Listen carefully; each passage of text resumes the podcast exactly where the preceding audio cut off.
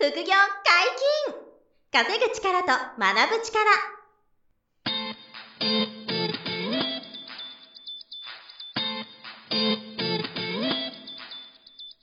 この番組は稼げるようになりたいを叶える副業アカデミーの提供でお送りいたします。副業アカデミーはあなたが副業で稼げる状態になることにコミットしたスクール。初級コースから上級コースまでさまざまなジャンルの副業ノウハウを学んでいただけます詳しくは副業アカデミーで検索くださいこんにちは、小林正弘です。山本博です。よろしくお願いします。はい、よろしくお願いします。本日二人でお届けします。今日の内容はどんな話でしょうか？はい、えー、TKO 木本さんの7億円投資トラブルがなぜ起こったのかっていう話をですね、はい。取り上げないわけにいかないなと。確かに。これはそうですね。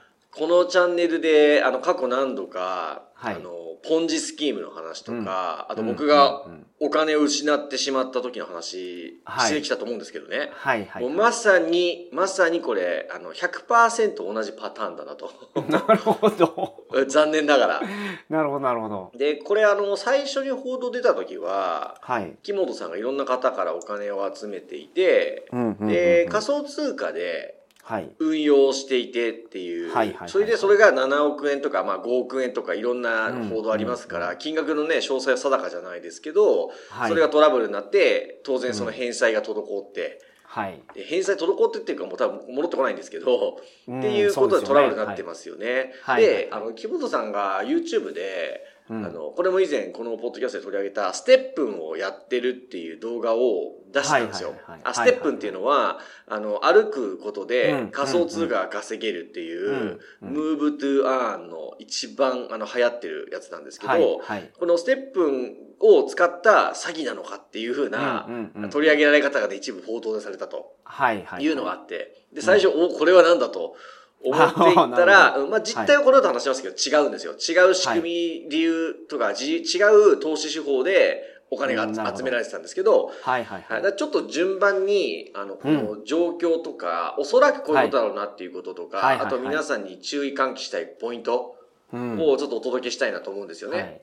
これ大きな問題だと思います。だってこの問題が出てきたらもう一撃でうん。芸能界引退でしょ？そう、もう本当悲惨な展展展開で、なんか人生かけて返済するとおっしゃってるみたいなんで、はいはいはい。本当大変なことですよね。本業のね、うんお仕事。ただ、あの、多分事務所とかは別で個人事務所を立ち上げて、はい。あの、芸芸能のお仕事はやられるんだと思うんですけどね、また。はあ、なるほど。おそらく。うん多分、うんあれじゃないですか。あの、相方の方も大変な苦労されてるんで、そうですね。二人でなんか、ええちょっとあの、問題を起こしてしまってっていう。そう、一から、あの、行って地獄を見た二人が、はい。はい。再起で漫才とかコントしだしたら、なんか人気出そうですけどね。そうですね。あの、賞レースとかには出てる、あ、そうなんですかそうなんですよ。で、まあ、ネタが面白いっていうのが定評のコンビですから。なるほど。いや、そう、実力はありますからね、間違いなく。もともと面白かったと思うんでね。うんうんだからそういう、あの、今後の復活はね、もちろんこう、応はい援し,、したい気持ちもあるんですが、うんうん。えーまあ、今回のこのトラブルは、まずそのさっき言った仮想通貨の関連で、はい。NFT の技術を使った、あの、まあ、あの、ゲーム、NFT ゲームで、はい。ステップンというものがあって、はい。これはもう歩くことで GST という通貨がもらえるっていうんで、これはあの別のね、おあの回でおつお届けしてるんで、そうですねえーぜはいひ聞いていただきたいですし、まあ、僕も今それ勉強も兼ねてやっていて、はい今すごいあの暴落していて、すごく安く、うんそれにスニーカーが安く買えると安いですよ。この収録時点だと4、5千円ですよ。そ4、んなに5安いですか、千円で、そう、今。4、5千円で買えて、で、はい今始めれば、もしかしたらそ、そこかもしれませんけど、はいそこかこのまま飛んじゃうかわからないんですけど、でも4、5千円のリスクで始めはいて、多分ちゃんとやればね、2、3ヶ月で回収。なるほど。しますよ。うんそれぐらいのはい今、あの利回りなんで、やっぱ面白いですし、NFT 体験するには僕結構おすすめしたいし、はい。か仮に飛んじゃってもいい勉強なんでね、まあ、ステップンはいいと思ってて、で、はい。あの、ご報道だったのは、うん。このステップンがこの投資詐欺に使われてたわけじゃないんですよ。なるほど、なるほど。えーあの、ステップで詐欺って無理なんですよ。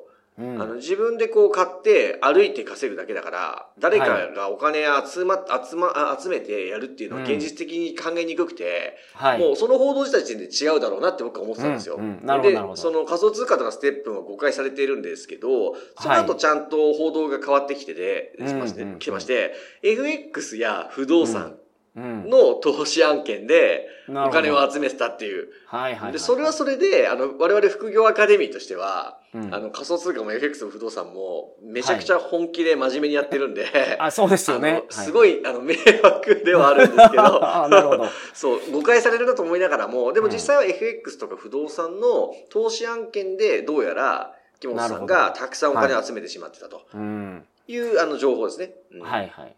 これってあれですよね。その、お金集めて投資したりするのはうんうん、やったらいけないことですよね。あ、もうだから、金商法に触れてます。あの、おっしゃる通りで、認可を取ってない、あの、うん業者が、うん個人が、あ人からお金集めたものを運用すること自体がもう違法行為なんですよ。そうですよね。はい。金融商品取引法ですね。金商法に抵触するので、そもそもダメなんですよ。うん。うんあの、やり方はあるんですよ。あの、その、合法でやるスキームはあるんですけど、あの、はい今回のこの木本さんとその先にいたお金集めてた会社なのかな、会社か人はもう違法でした。に、認可を取ってなかったから。なるほど、はいなるほど。なんで、もう完全にその時点で、あの、アウトで、はいあの、はいなんていうんですか、こう内緒で、アングラでやってたと思うんですよね。こっそり。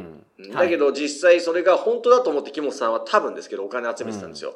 うん本当に運用される仕組みですげえと思って集めちゃってたら、あの、それ多分虚構嘘だった可能性が高いんですよ。はいはいンジスキームだった可能性が高いんですけど、うんうんで、あの、飛んじゃった時には時すでに遅しとはい。いう感じだと思うんですよね。うん。で、あの、ご自身もね、あの、投資してたっていうんですよ。はい。木本さんご自身がね。うん、で、自分が投資して配当が出てきたから、はいあ、。これはすごいとなって、で、自分がもちろんその続けるのはもちろんのことを、はい周りにもそれを展開しちゃったと。なるほど。えーで、まあ、木本さんは、なんかそ、そこによる紹介料をもらってないって、あの、報道では出てたんですよね。なるほどだか。らそれは分かんないです。本当にもらってないのか、本当はもらってたのかは分かりませんが、はい。少なくとも他の人たちに、多分芸人の方とか、うんいろんな方に多分お話ししちゃったんでしょうね。はい。えーそれで、あのーお金を何億と集めちゃって、で、うん本当に運用されていると思って、えーあのー紹介してたら、それが飛んじゃって、はい。で、もう一気に大変なことになったっていうパターンなんですよね。なるほど、なるほど。だから、うんその典型的なポンジスキームということで、はいえーもう一度ちょっとポンジスキーム簡単に説明しますと、うんあの集めたお金を運用せずに、はい。集めたお金を次の配当に回すっていうことをやりながら、で、配当が出るからみんな信用して増資してくれたり、新規の出資者が増えて、どんどん投資額が増えて、ではい集まったお金をその月のあの配当を出す分に当ててっていうんで、どんどんお金を膨らまして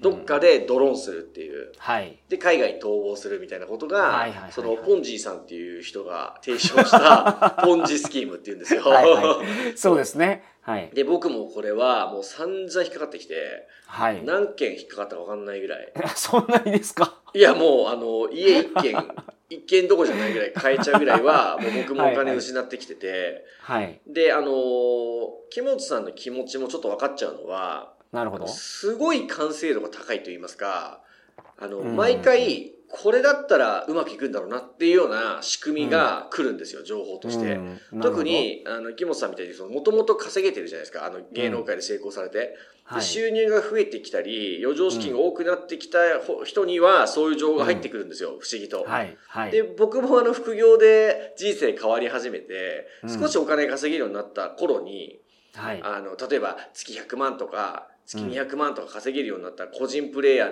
の、あの、副業で稼げるようになったレベルの頃にですね、はい。はい。そういう話が入り始まってくるんですようんなるほど、ね。なるほど。はい。はい。はい、で、あの、あこれはすごいと。ただお金を投資、預けるだけで、うん。月5%くれるのかと。はい。はい。はい。これはすごい。年利60%。うんだからこれは100万入れれば毎年60万。1000万入れれば毎年600万。っていうふうになっちゃいますよね。そう、もらえるんだと思って投資したら2、3ヶ月確かに配当が出ると。はい。うわ、これ本当に100万入れたら毎月5万もらえてると。うん。これは紙スキームに出会ったってなって、はいはい900万追加しますって1000万にして、でこれでそうですよね。毎月50万約束されたって思ったら、いドカーンって爆発するといなくなるっていうはいはい。これを、あの、A という案件で僕も一回食らうわけですよ。はい。例えばね。で、うわーもうこれ二度とやんねって思うわけじゃないですか。なんです絶対思いますよねもう絶対もう、絶対二度と。人に任せて運用なんて絶対やめといた方がいいそとう。。絶対やめた方がいいって思うんですけど、翌年 B 案件が来ますと、はい。全く違う毛色で来るんですよ。は あ、なるほど。うん、この事業にあの投資をしたら、発電事業、売電事業で、あのはい太陽光や風力発電を活用して、うんあの発電するんだけども、特殊技術があって、はい。え通常の太陽光発電のもう何倍も利回りが出る、発電量が出ると。うんうんで、利回りが高いから、投資してくれたらこんだけの配当が出るみたいな。はあじゃあ、売電収入、太陽光発電は自分もやってるから、い。うんうんあこの安定感は確かに大丈夫かも、ストックビジネスだしな、はと思ってはい投資したら、それが全部虚構で、なるほど。あ預けた途端、あの、失踪するとかね。こういうのではいはい B 案件で食らうみたいな。うんこうやって、あの、全く違った毛色だったり、うんあの、すごい今回、それらしい、なんていうんですか、技術とか、エビデンスを見せてきて、うんそれですごいって、こう、かん思わせて、お金集めるみたいなことが結構あるんですよ。なるほど。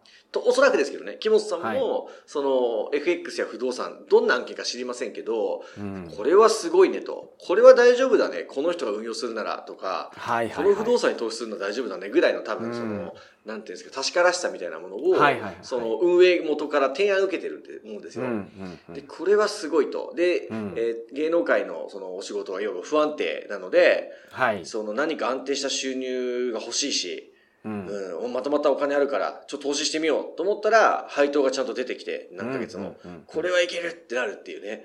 だから、まあ、すごくね、僕も被害食らったことが何回もあるんで、うん気持ちがすごくわかるんですよね。はいはいははい。で、あと周りの芸人さんたちが、うん同じように芸能界で、その、うん浮き沈みのある業界なんで、みんな安定した収入欲しいだろうし、情報シェアしてあげようみたいな、い。うんうんみんなにも勝たせてあげようっていう気持ちになるのもすごくわかるんですよ。なるほどなるほど。うん絶対それは自分のうまくいってればシェアしたくなるだろうな、みたいなのもわかるし、だからもうね、手に取るようにこう、なんていうの気持ちがわかり、なるほど。そして何より影響力があるから、うん7億とか集まっちゃうっていう、はいはいはい。このね、その、掛け算。掛け算が半端ないんですよ。負の掛け算が。確かに。ううんん。それで、こう、結局、蓋開けた時には、あの、はいもう預けちゃってるだけだと思うんですよ。だから、自分で何もできないんですよ。おそらく。はい。えー自分のところにもお金もちろんないから、預けちゃってて、あの、連絡つかなくなったり、あの、それかもしくは、あの、その、木本さんと、本当の元締めの間にもう一人とかもう一社いるかもしれないですよ。なるほど。間に。そう、そうはいはいその人も食らってて、はい。その人も騙されてるパパターンがあるんですよ。うんそううんそうするともう余計わかんないんですよ、その先が。はいはいはい。どうなっちゃってるのか。そうですよねう。んなるほど。で、ほぼ海外に絡んでるんで、うん。あの、裁判しようにも、その、はい国際裁判みたいになってきちゃって、なるほど。えーまず、まず形にならないですよ。はい、追えない。法的にちゃんと戦えない。まあ、戦ったところでお金が手元にないってなっちゃうから、はいあの、仮に勝訴しても、うんその、原告、あ、被告がお金がなければ、結局返せないですよね。そうですよね。うんだからそういう対策を多分一番初めからしてるでしょうからね。そう、最初から準備してあるんで、全部。いや、そうですよね。そう。海外に逃げる。で、飛んだこと、はい飛ばし、はいちゃんとトレードしたことにするとか、はい不動産に投資したことにするんですよ、一部。うんうんで、その実態があるから、詐欺じゃないですって言ってくるわけですよ。はいはいはいははい。だから、そこら辺ももう、あの、ノウハウがあって。うん万が一裁判になったりしても、あの、最後しょうがないよねっていうか、どうにでもなっちゃうようになってたりとかね、風にね作られているんですよ。はいはいはい。うんだからそれをおそらく木本さんはあの、うん初めてこういうことに着手されたんじゃないかなと思うんですよね。うん経験がなくて。で、うんこれはすごいと思って、あの、こう、かなり、あの、風呂敷を広げちゃったじゃないですけど、皆さんにこう、みんなのためを思って多分これお金集めちゃったみたいなはいはいはいはいはことだと思うんで、本当に苦しいなっていうね、い。なるほど。うん、ところなんですよね。うん。で、こう、こう、あ、ど、だからどうぞ。いや、その、やっぱりその景気悪い時も、景気いい時も、うん。両方とも流行りますね、こういうあ、投資って。ね常にね、不思議なことにうんはいあ、でも、景気良ければ、みんなお金があって、投資し、お財布が緩いですよね。うん。やるし、やっぱり不況不景気だったら、何か稼ぎネタを楽して稼ぎたい、一発逆転したい人が増えるから、それはそれでいくんでしょうね。うん。だ常にありますよね。はい。うんまあもう毎年こういう、あの、トラブルっていうのは、あの、聞いて聞きますよ。あの、ここまでニュースになったりするのは少ないですけど、うんうんいろいろあそこで誰々さんが、あの、食らっちゃったとかね、あの、あの、クラブ、なんちゃら投資クラブが飛んだとか、はいはいはい。えーあ今現在もねありますよ。あの、FX の運用案件で、まあ、そういう有名な案件ですけど、非常に危ないと言われてなて、もう6年前、7年前に僕も投資しませんかって言われて、はい。明らかに危ないからってお断りしたんですよね。うんうん。で、それがまだずっと続いてて、る長く続いてるから本物かなと思ったら今年今、あの、配当止まってる案件がついに始まってて、ああ、はいはいはい。えー FX の運用案件で有名なやつなんですけどね、それは、あの、お人による聞いたところだと、数百億円集めてるらしいんですよ。おお金を。そう。だからもうそれが止まってるから、うん、まあ相当大変なことになるんじゃないかなと思ってるんですけど、確かに確かに、えーそれはまだわかんないですけどね、あの、飛んでるかどうか。ただ、集あの、配当が出なくなったり、うん。元本の返金、出金ができなくなってるって聞いたんですよ。うんその FX。そういうね、あのものも今現在も進んでたりするんですね。うん。でもうしょっちゅうそういう話が、あの、そこら中であって、はい、で、あの、これ何度もこれまで言ってきましたけど、はい。根本にあるのは何かっていうと、うん。楽して稼ぎたいという人間の弱さなんですよ。はい、まあそうだと思います。はい。これに尽きるんですよ。毎回この話してますけど、あの、はい楽したいなとか、うん宝くじ当たってくんねえかなって言って宝くじの売り場に並ぶのと、比較的似てるんですよ、思考は。はいはいはいはい。で、宝くじだったら、うんなんていうんですかね、まだ、うんとダメージもね、その、1枚300円ぐらいでしたっけ、宝くじ。そうですね300円とかで何千円とかね、何万円でやるから、はいあの、いいのと、一回一回こう、勝った負けたで終わってるし、まあ、ほぼみんなね、勝てないの分かってて、当たんないの勝て分かってて、そうですね。だから本当に。楽しむためにうんお小遣いの範囲でやってますよね。そう、だそれだったらね、まだ、あの、いいですけど、まあ、ゲームセンターでなんか遊ぶぐらいの、お金使ったみたいなことだったらね、宝くじはまだいいでしょうけど、投資案件って怖いのは、あの、その嘘の投資案件でも一旦配当出始め、出てくれて、はい。うまくいって増資するみたいになったりとうか、んうん。周りにもやった方がいいって進めたくなると、こういうふうにこうなっちゃうんで、はいはいはい。本当に危険なんですよね。うん。そのトラブり、トラブった時に本当に致命的になるから。そうですね。そうですねこ。れがおあのまずいんですけど根幹にあるのはあの楽に稼ぎたい、美味しい案件ないかな、努力してお金稼ぐのは辛いから嫌だけれども、うん楽して人プロに何かお金運用してもらえたりするならば、うんうんもうお任せしたいっていうこう人間の弱さがはい。根底にあるということなんですよね。うんだからもう、これがあの結論で、えっ、と、その人に預けて運用をして大丈夫なものっていうのはもう限られてますと。で、はいえっ、と、一つは投資信託。うん。えーこれは証券会社を経由して、あの、はい。投資信託の商品を自分で選んで、うん。で、あの、プロがまあ運用してくれる仕組みですよね。で、うん。うん。毎月5000円とか1万円とか2万円とかちょ積み立てていって、はい。で、積み立て NISA を使って、まあ一応税金のメリットを向けながら、はい。5年、10年、20年運用して、こう、うん。資産運用が、まあ右肩上がりで上がって、はい世界全体に投資すれば、まあ上がっていくよね、みたいな。うんこういう投資信託はお金預ける系ですけど、うんあのーその証券会社がやってることもあり、はい。飛ぶことは少ないです。そうですね。うん、ほぼほぼゼロかな。投資ったら大丈夫なんですよ。ただ、ただし、見返りは年利、うまくいっても年利5%とか7%とかだと思うし、悪い時はマイナス運用。うん。あの、リーマンショックとかね、コロナショックみたいになれば、その年はもしかしたら運用マイナスかもしれませんから、まあ、はいはいこういうことをドルコス平均で続けて、うんあの、長く持つことで資産が何十パー増えたっていうことはあり得ると。はいはい。これはね、あの、依存してるスキームとしても、あの、せ安全なもんだと思いますね。はいはいはい。うんなるほど。これはね、否定しないです、全然。はいただ、はいそれだけでは利回りが低すぎて、他の投資もやんなきゃまずいよっていうのはあの変わらないんですけど、うんうんうんはい。なんで、この投資信託がいいのと、あと最近はクラウドファンディング系の、あの、うん不動産投資っていうんですかね。あの、はいはいはい。例えば一口100万円の、うんえっ、と、ものを大手不動産会社さんが、はい。あの、なんていうんですかね、運用してくれる。うん。あの、一口大家さんみたいなはいものを、あの、財閥系とか、東急さんとうんか、ああいうレベルの、あの、不動産業者さんがやってる場合もあるんですよ。なるほどなるほど。で、これも、あの、リスクはありますけど、はい。あの、比較的、あの、なんていうんですかね、大手さんがちゃんとやってて、で、はい不動産の所有権とかをちゃんとこう、持っていくんで、はい。で、どの不動産投資したかとか分かっているから、あの、比較的リスク低いんですよ。なるほどなるほど。で、こういったものは、まあん、ギリギリいいと思いますね。ギリというか大丈夫だと思うんですよ。はい。で、危ないのは、知り合いから来た情報とか、うん。あの、聞いたことないような、その、ところが運用してるとか、うん。あの、海外にお金を持っていくとかね。こういう風になってきて、月利3%とか月利5%とか、あとこの仮想通貨100倍になりますとかね。こういう話が来た時は、大体、大体やばいですね。そう。そこに楽したいなと思ってお金投げると、もうほぼ飛んじゃう。ましてや、それを人にシェアしちゃったら大変なことになると。そうです。いうことなんですよね。だからやっぱり根底にあるのは、その人間の弱さ。はいはいはいはい。誰しもが持ってますからね、その楽してはい。稼ぎたいなっていう。うん。だからそこは気をつけてほしい。だから、やっぱ人にお金預けて投資っていうのは、うん。